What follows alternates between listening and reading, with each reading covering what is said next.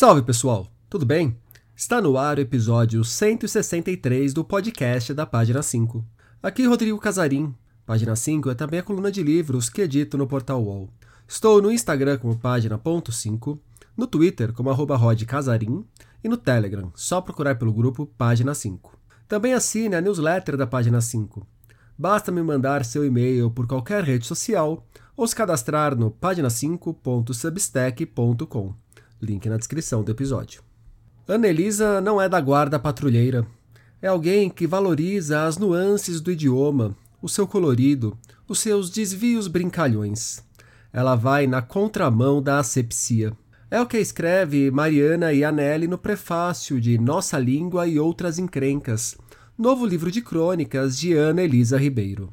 Como o título entrega, o foco do trabalho está na relação da autora com a língua portuguesa. O volume é uma reunião de textos que Ana escreveu ao longo de anos para a revista Pessoa. Apresentar a Ana é uma tarefa ingrata. Profissional que atua em muitas frentes, ela dá aulas para turmas do ensino médio ao doutorado. Como escritora, dedica-se não só às crônicas, mas também à poesia, ao conto, aos livros infantis e aos juvenis, categoria que lhe valeu um jabuti em 2022, graças a Romieta e Julieu, Tecnotragédia Amorosa. Também pesquisa tecnologias ligadas à leitura e à editoração e atua como editora. É uma das cabeças por trás do selo Autêntica Contemporânea, por exemplo, atividade que fez parte do nosso papo. Nessa conversa, falamos ainda sobre o momento dos autores latino-americanos, a literatura na sala de aula, caminhos para a edição e, claro, a relação com a linguagem, com as palavras.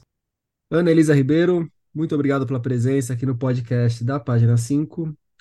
Ana, você é professora, editora, pesquisadora, autora de livros infantis e juvenis, poeta, contista, cronista que escreve sobre a nossa língua.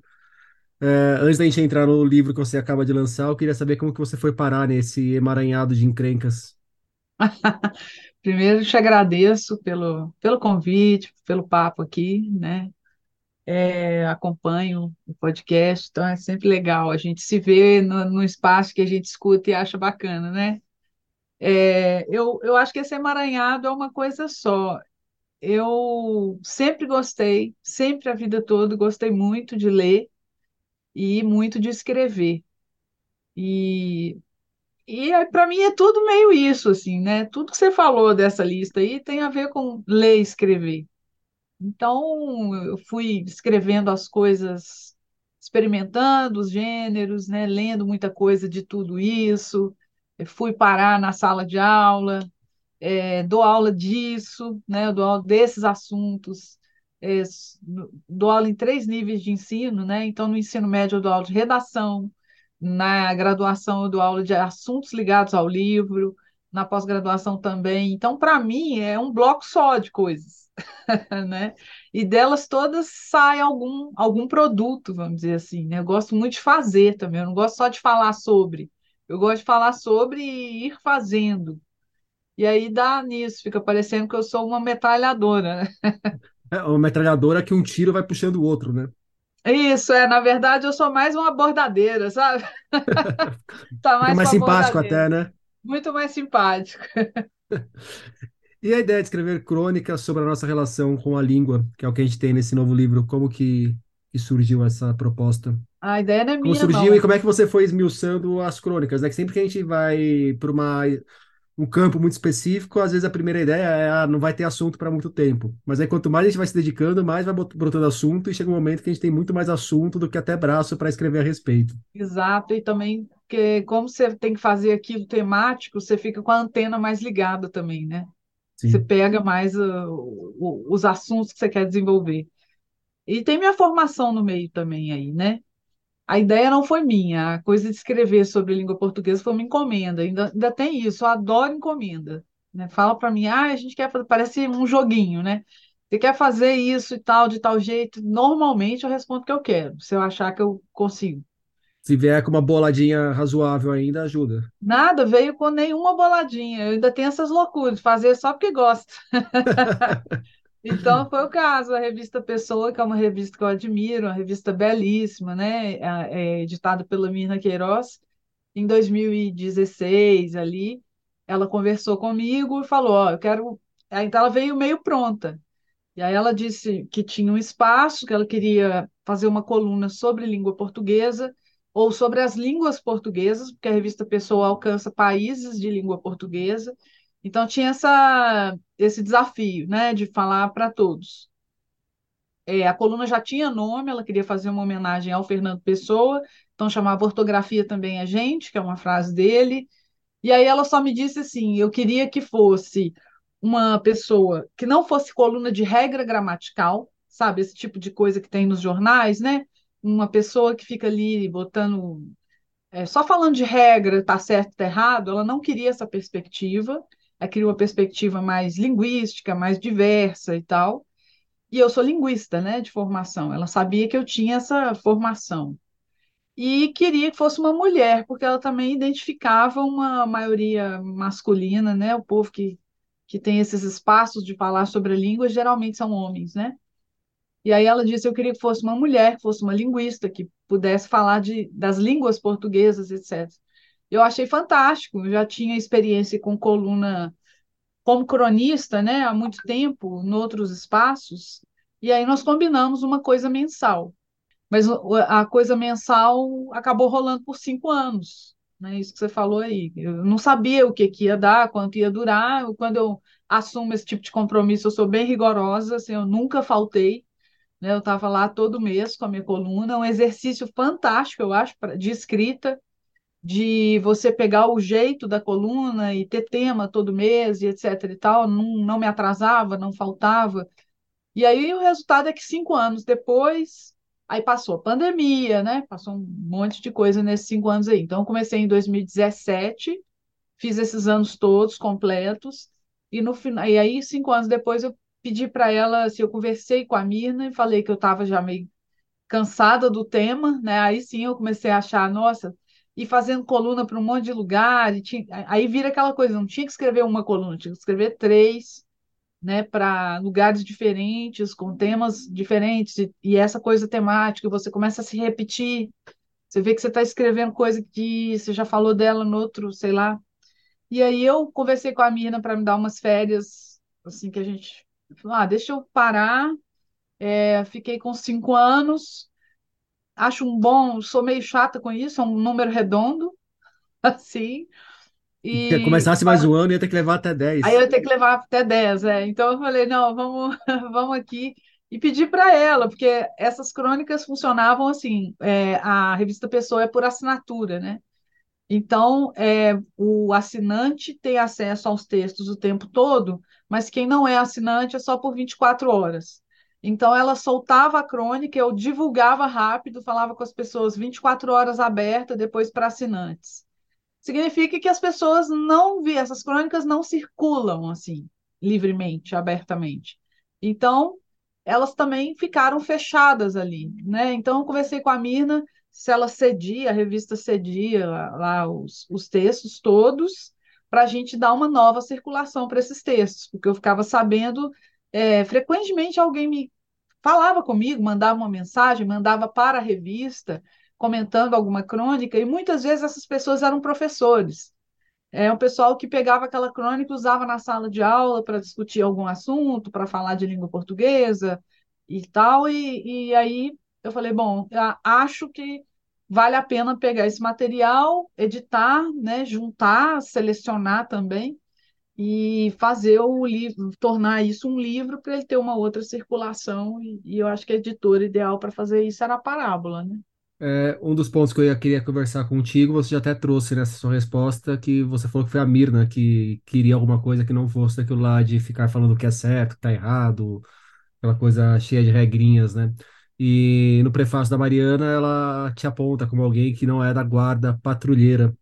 É. E me chama a atenção que em algum momento do livro você, inclusive, escreve que você, ao ir ao texto de alguém, você prefere, em vez de dizer que vai corrigir aquele texto, acha melhor dizer que vai fazer ajustes, é, indicar comentar. sugestões, apontar outros é. caminhos, fazer comentários. Como que é trabalhar com essas nuances da língua num mundo tão chapado, tão binário, um, quase um fetiche pela exatidão e é e muitas vezes quem tem um domínio até parco da língua, mas tem a certeza absoluta de que sabe alguma coisa, usa isso para subjugar o outro. É, eu, eu acho que sempre foi, sempre foi assim. É, talvez, não sei se nem a gente pode dizer que está mais violento ou menos violento. Essa coisa com a língua é esquisita, é violenta, é, é de domínio mesmo, né? E, e a coisa da norma, é, do que as pessoas chamam de gramatical, né? Também é um domínio de uns sobre os outros, etc. E é muito impressionante, né? Porque a gente passa a vida inteira. Se a pessoa fizer o básico, né, fechar ali o ensino médio, ela vai ter estudado mais ou menos 11, 12 anos, e sempre com a sensação de que não sabe, né? De, de, que não domina, etc. E uma parcela pequena da população com essa sensação de domínio, de saber, de poder apontar para o outro, né? De fazer avaliações, seleções com base nisso. Então a coisa funciona assim, né? O que eu acho legal é a gente apontar, por exemplo, no, eu acho muito, como professora de redação mesmo, né? sempre aparece essa palavra na, ao meu redor que é corrigir, né? Então é uma palavra que quando alguém usa, o pressuposto é está errado, né? Se você já vai corrigir, já está errado. E aí a minha profissão fica muito ingrata, né? Eu só leio texto errado. É muito ruim isso. Então, e não é, inclusive não é verdade, né? Eu leio muitos textos bons, textos bem escritos, textos bem feitos e outros nem tanto.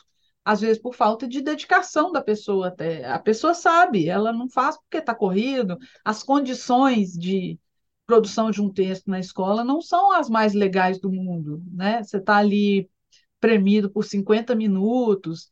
É, a minha instituição, por exemplo, tem muito barulho eu sempre fui uma pessoa sensível a barulho.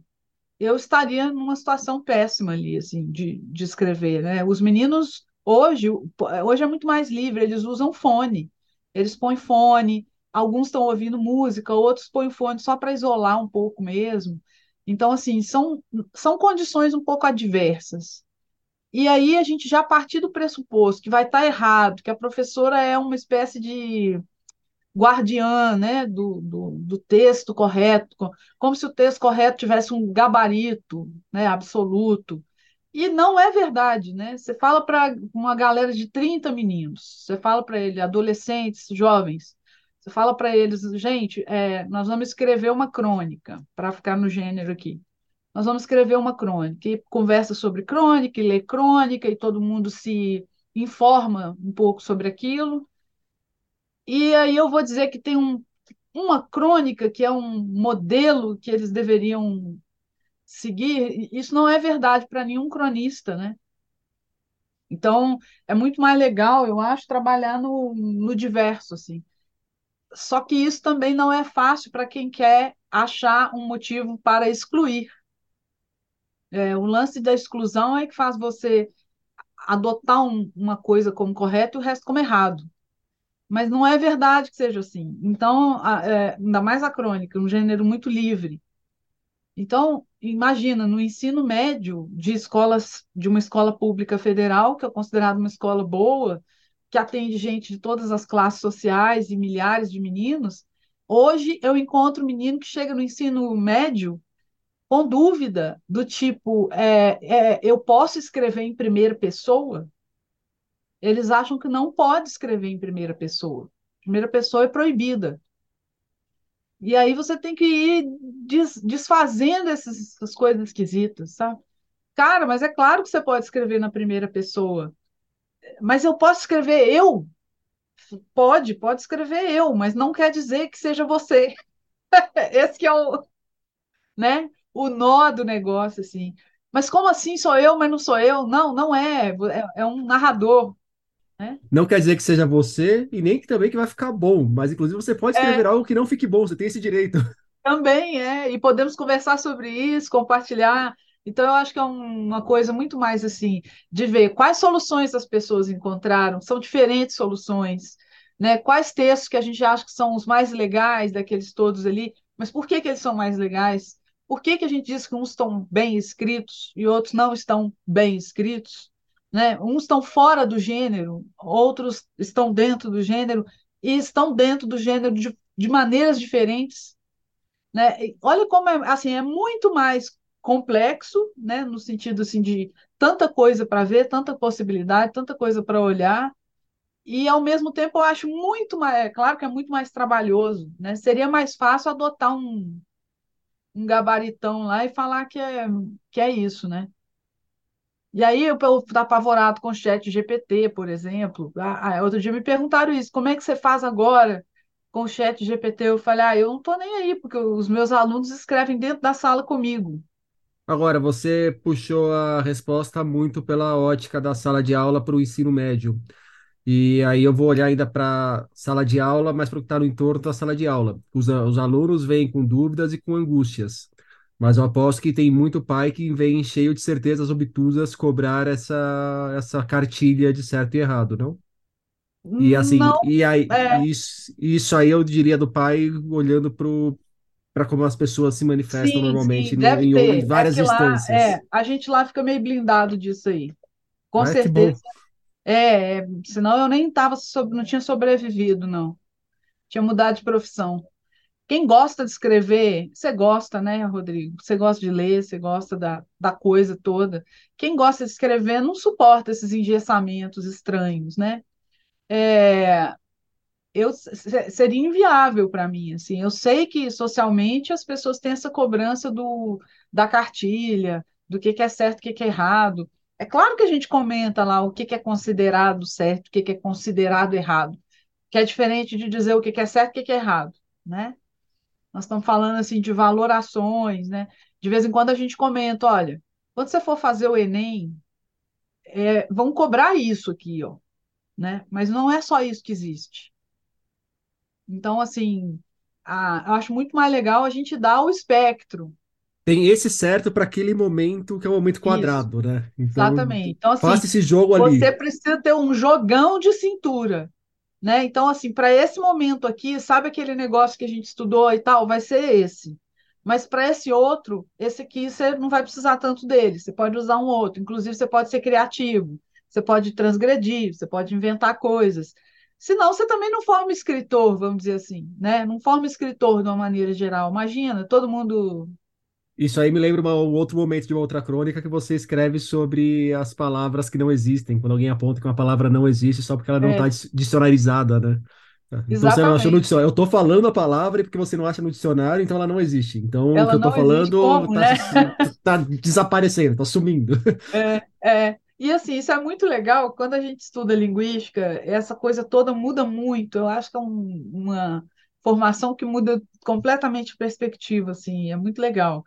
É exatamente isso. Se você forma aquela palavra, é porque a gramática da sua língua permite, né? Tem uma um encaixe na sua língua que você tem, você conhece as regras da sua língua, vamos dizer assim. Mas regras não é no sentido de prescrição, regra de que alguém diz que tem que ser assim. Né? É a formação mesmo, a estrutura da sua língua, etc. e tal, te permite fazer coisas.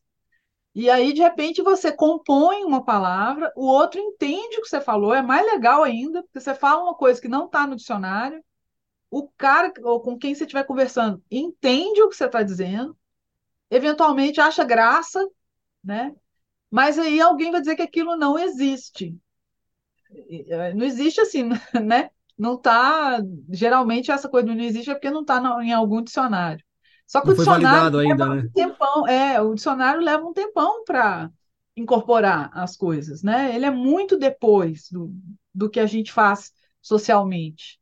Então, aí tem briga para tudo, briga para estrangeirismo, né? Não pode pegar a palavra. Gente, se a gente não pudesse pegar nada emprestado, nem existia, né? A língua nem existia. E essa questão do dicionário é uma, um ponto muito parecido com o que eu brigo na literatura relacionada à crítica literária, é que se a gente não formar aqui o bojo de conteúdo que pode ser absorvido pelo dicionário lá na frente, ninguém vai fazer. Da É, mesma forma que se a gente não olhar para os É, nossos autores hoje para transformar num clássico daqui 50 anos, de repente, ninguém vai fazer. Aliás, tem um cara no, no Instagram, eu não vou lembrar o nome dele, não, peço desculpa por isso, mas é algum perfil do Instagram que é um revisor de texto, a pessoa. E ele, outro dia, fez uma postagem muito legal, que ele pegou vários autores contemporâneos, um monte de escritor contemporâneo, tipo assim, é, Jefferson Tenório, Giovanna Madalosso, essa galera toda aí, e ele fotografou um trechinho dos romances dessa galera e marcou alguma uma palavra que ele estava querendo dizer o seguinte: a regra gramatical, né, condena aquilo ali, aquela ocorrência. Mas dez ou mais romances badaladíssimos conhecidos da literatura brasileira atual escrevem daquele jeito. Está publicado daquele jeito que seria, entre aspas, errado pela gramática normativa. Então ele estava dizendo assim: que aquilo é uma aberração defendendo a língua portuguesa mutante. Ele não estava defendendo a gramática normativa. Ele estava dizendo assim: é, como é que a gramática, essa bizarrice da gramática, fica é, forçando a gente a usar de uma determinada maneira, e na verdade isso já mudou. A gente não usa dessa maneira. É uma forçação de barra da gramática. E olha aí, ó, aí ele deu aquele monte de escritor famoso como exemplo, editoras grandes, né? E, e foi dizendo, olha aí, ó, esses, todos esses romances têm ocorrências dessa palavra, dessa formação fora da gramática. Quem é que vai dizer que não pode, né? O, eu, te, eu mesmo tenho um caso relacionado a isso. Eu tenho aí, eu vou fazer já 10 anos escrevendo para o UOL, né, que é um portal de, de muito uhum. acesso. E eu sempre trabalhei muito com a ênclise no lugar em que deveria ser a próclise, é, uhum. pelo, pela gramática. E no começo havia uma chiadeira muitíssimo maior do que o que tem hoje. Então já é uma coisa muito mais aceitável hoje do que era quando eu comecei ali. é um tempo, né? É. E aí, sabe o que foi legal? Esse cara fez isso e o pessoal lá discutindo, um monte de gente concordando com ele, discordando dele e dizendo que a editora que não revisou direito. Aí teve de tudo, né? E aí eu fui lá e lembrei para ele uma coisa. Falei, olha que interessante, você está dando como exemplo autores literários, né, brasileiros atuais e conhecidos, publicados por editoras grandes ou, ou pelo menos editoras prestigiosas. Mas veja, as gramáticas do início do século também faziam isso que você está fazendo. As gramáticas do início lá, elas davam exemplos tirados da literatura do século XIX como exemplos a se seguir. E uma das discussões né, entre os linguistas e os gramáticos é de onde esses exemplos têm que sair. Será que um exemplo de língua padrão tem que sair de um livro literário? Não, não fica meio esquisito? Cobrar que as pessoas escrevam a exemplo dos livros literários? E aí, algumas gramáticas no século XX passaram a dar exemplos tirados da imprensa, que eles consideravam um texto mais normal, entre aspas, assim, né? Um texto que não, não precisa ser literário e, ao mesmo tempo, é exigido que seja um texto, entre aspas, correto. E aí começa mais subordinado a alguma coisa, né? É. Então, assim, mudaram o foco da literatura, que seria uma linguagem meio, vamos chamar, estou usando um monte de termo aqui maluco, mas para é, a literatura seria uma coisa muito fora da curva, né? Muito acima, assim, do, é, e passaram para um outro tipo de exemplo. Então, se você pegar gramáticas assim aleatórias, você vai ver que elas tiram de jornal, né, tiram de tal. Mas a imprensa também muda muito a língua, né? Então, na verdade, é difícil pegar isso aí. O, o uso que a gente faz é muito mais veloz, é muito mais criativo. E eu vou citar um livro que também agrada muita gente agora, que é o Latim Pó, né? Que está super também recente, né? O lançamento recente é, e, e, o Galindo fala uma coisa legal também lá. Ele fala assim, engraçado como que na língua essas coisas não são vistas como inovações nesse sentido positivo que as pessoas dão para inovação, né? A gente trata com conservadorismo, assim, né? Está errado, não pode. Então tem uma resistência a, a mudanças. Enfim, a, a, acontece assim, a gente sabe que tem uma disputa mesmo, né? Umas forças, assim, poderes e etc., uns contrários aos outros. Mas eu achei legal desse cara do, do Instagram, porque ele fazia um movimento de defender a mudança, ele estava defendendo a flexibilização daquela regra, usando como exemplo uma coisa que se usava um século atrás. Né? Então ele acho que não tinha se dado conta de que ele estava fazendo a mesma coisa que as gramáticas antigas faziam, que era tirar exemplo do texto literário. Né? E, e aí você volta na, na questão, né? É uma questão meio de método assim também. E, e aí eu coloquei isso lá para ele e tal, foi uma discussão legal, mas assim, de onde é que a gente tem que copiar? É, é onde que a gente tem que considerar que é o, né, o, o, Olimpo do negócio é onde, né? E, e aí no livro eu não queria, a ideia não era ficar fazendo isso, né? No, no livro, ficar dizendo, ah, isso aqui pode, isso aqui não pode. Quando você for fazer, é, evite isso. Essa coisa do A ou B, você chamou aí, você falou em polarização, né? Em bi, você usou outra palavra. É, esse negócio polarizado, assim, que tem que ser é, é, é certo ou errado e tal, era a ideia que a mina não queria. Binário, acho que foi binário isso, que eu usei. Essa coisa, isso, negócio binário, etc. E aí a gente resolveu trabalhar sempre assim, usando é, coisas do dia a dia, né, exemplos e situações é, que acontecem, que você pesca assim, né, do dia a dia para comentar, para dizer que aquilo, até com alguma leveza, né, dizer que aquilo acontece ou não acontece, o que, que a gramática diz e o que, que a gente faz, né? É, e foi assim, né? Passei cinco anos tentando fazer isso. E ainda nessa questão de fugir de uma cartilha na hora de ensinar, agora não a gramática, não a língua, mas a literatura. Então, quer dizer que para dar aula de literatura, não precisa nem gostar de literatura, só ser obediente já basta, é o suficiente. Ah, não precisa não. Ih, Chega lá precisar... e manda, vai lá com as regrinhas, fala do romantismo, fala do naturalismo, joga lá um monte é, de certeza e acabou. Não, com certeza. Não, e acontece em outras áreas também, né? No, no... Você não precisa gostar de uma coisa para falar dela, dar aula dela, né? De jeito nenhum. Você, é, é, é, inclusive, de vez em quando acontece. Você está no curso, você dá aula no curso de letras, pergunta para a galera, e uma galera fala: Eu não gosto de ler, mas eu estou aqui. Mas nesse texto você fala muito sobre uma espécie de esterilização pela qual a literatura passa para chegar na sala de aula. Você poderia se aprofundar um pouco nisso? Ana? É, eu acho que é, é, é, difícil levar a literatura, mas eu estou falando também da literatura. A, a literatura, assim, com aquele olhar rebelde que a gente tem pela literatura, é, a literatura que vai instigar a provocar no mundo, né? Não é, servir para uma coisa didática necessariamente. Em torno da escola, muita, não só na escola, mas toda essa comunidade em torno, você falou também de pais e mães então, a visão da literatura como um lugar assim meio sagrado, um espaço sempre do bonito, do ornamental, né, do Nossa, eu vou até dar um exemplo que para mim assim, sempre que eu ouço alguém falar, me dá vontade de socar a parede. É, que não é só da literatura, mas é da arte como um todo. Quando a gente vai para as artes plásticas, que alguém fala: Nossa, mas você colocaria um quadro desses na sala da sua casa? Isso, é, é ornamental, né? É, tem que ser bonitinho. É, eu lembro assim, tem que ser. Ah, poesia, então, só palavra bonita, né? Só imagens bonitas, é, temas bonitos. Então, poesia tem que falar de natureza, tem que falar do amor, tem que falar. Não, não, não. E aí não tem nada a ver, né, Rodrigo?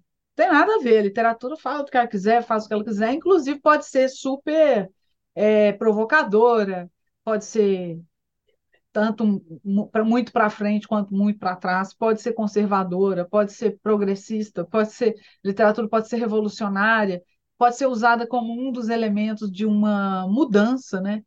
É, um monte de escritor atuando politicamente produziu manifestos, né? E esses manifestos não diziam respeito só à linguagem, diziam respeito ao comportamento, à sociedade. Então é uma visão de mundo, é uma visão de país. E então é muito fora, muito sem noção achar que a literatura é um lugar só do bonitinho, do limpinho, do arrumadinho. É, com isso, muitos livros são censurados, né? A gente tem visto isso cada vez mais, mas isso é coisa velha, é, francamente censurados. A escola chega a anunciar a leitura e, e, tem que voltar atrás, ou acha que tem que voltar atrás. Eu acho que ela faz um enorme desserviço quando ela volta atrás, por pressão de, de, de fora né? Ah, que absurdo, porque esse livro tem um palavrão, por exemplo, né? É, ah, esse livro trata de um tema sensível, meu filho não pode ouvir falar disso. Se tem um personagem gay, por exemplo, né? Ou é um livro que está tratando muito diretamente de racismo, é, e não é nem nada demais, você não precisa nem ir para pornografia. Qualquer coisa é pornografia. Recentemente acusaram aqui numa escola o Davi do Michelangelo de ser pornografia. Então fica impossível. Você não consegue chegar em literatura nenhuma. Você tem que ler o livro naquela seleção prévia ali para ver quais livros vão ser lidos. Nanana. Eu acho que primeiro estão lendo cada vez menos literatura. E segundo, que para chegar no livro tem que ter um, todo um comitê para olhar para aquilo de mil ângulos para tentar evitar escândalos e esse tipo de censura e imagem ruim, da, ainda mais se for escola privada, né, que tem a coisa da imagem, os pais ameaçam tirar os filhos e por aí vai. Com isso, você não lê quase nada. Na minha escola aqui, que é pública e tal, é, é, ano passado, eu acho, indicaram para a entrada do, dos meninos no médio, indicaram um Jorge Amado, e eu lembro que na época, quando eu soube, eu pensei, poxa, ousado. né? Porque assim, ler Jorge Amado, vai ler palavrão, vai ler palavrão, né? Vai ler um monte de. Achei super ousado. E depois eu soube que teve reclamação tal. Só que a escola não cede nisso, porque Jorge Amado, sinto muito, vamos ler Jorge Amado. Mas não é toda escola que peita desse jeito, né? E aí você fica sem ler, você fica sem ler um pedaço da literatura, você fica com uma ideia muito atravessada do que, que é literatura e não chega na literatura contemporânea, é, a não ser por heróicos professores assim individualmente que conseguem fazer coisas, né? Conseguem levar alguns livros aí para a discussão. Mas correndo risco, todo mundo sabe que está correndo risco. E por falar em literatura contemporânea, você está fazendo o trabalho de, de edição na autêntica contemporânea, né? Isso. Como que está sendo é. construir esse catálogo e o que vem por aí? Que eu acho que é uma das boas novidades que a gente teve nos últimos anos aí no nosso mercado. É, é legal mesmo, né? É, é, tem sido isso também um convite da Regiane, né, que é a, a diretora geral lá do grupo. Você sabe que a Autêntica tem um monte de selo, né, produz em muitos segmentos, né, uma editora que fez 25 anos é, nacional, zona, assim, e a Autêntica estava. A, a Rejane tinha vontade de ter um selo dedicado, ela sempre publicou literatura espalhada no catálogo, né? Se você for olhar lá o catálogo do selo mãe, né, do Autêntica, tem bastante coisa de literatura. Acho que uma das coisas mais recentes é um livro que fez bastante sucesso, Os Sabiás da Crônica, né? Aquele que tem o, a galera toda dos cronistas lá, que é um livraço super legal e outras coisas. Ela tem o Campos de Carvalho, a Maria Amélia Mello foi editora lá, né? É, muito clássico, né? E, mas não tinha esse selo assim do, do contemporâneo, como diz o pessoal aqui da UFMG, do extremo contemporâneo. E aí a Regiane um dia veio, me chamou no canto assim falou: Ana, eu quero fazer uma coisa assim. Você acha que dá? Eu falei: Ah, eu acho. Eu acho, você tem que ter a antena ligada aí no que está acontecendo agora. O Brasil né, tem muito escritor, muita escritora, muita editora, está né? Tá acontecendo muita coisa, muito efervescente. É o caso, então, de, de ver o que você quer, né? Você, qual é seu. Como é que você quer dar esse perfil para esse selo e começar? Né? Vamos fazer tradução, vamos fazer tradução de quê? Né? Vamos dar preferência para quê? Se tem alguma pauta, assim, é, vamos fazer brasileiros, obviamente, né? Ela relativamente pouco brasileiro, assim, no, no catálogo. E aí a gente começou, né? A gente começou com a Marcela Dantes e traduziu um monte de coisa legal, né? Traduziu a, a Rivera Garça, por exemplo, que é uma mexicana né, super importante. Esse ano tem uma série de brasileiros no começo aí. O Charbel acabou de lançar um livro super legal é, e vem mais traduções bacanas também. Fechamos, acho que fechamos, começamos o ano com a Débora Levi toda, né? Com a trilogia da Débora Levi, que foi muito legal também. Eu ia comentar justamente dela, que assim, dos estrangeiros que vocês estão lançando, que, é o, que o selo está lançando, a Débora Levi mas, é muito legal, mas eu acho que ela já estava publicada aqui no Brasil.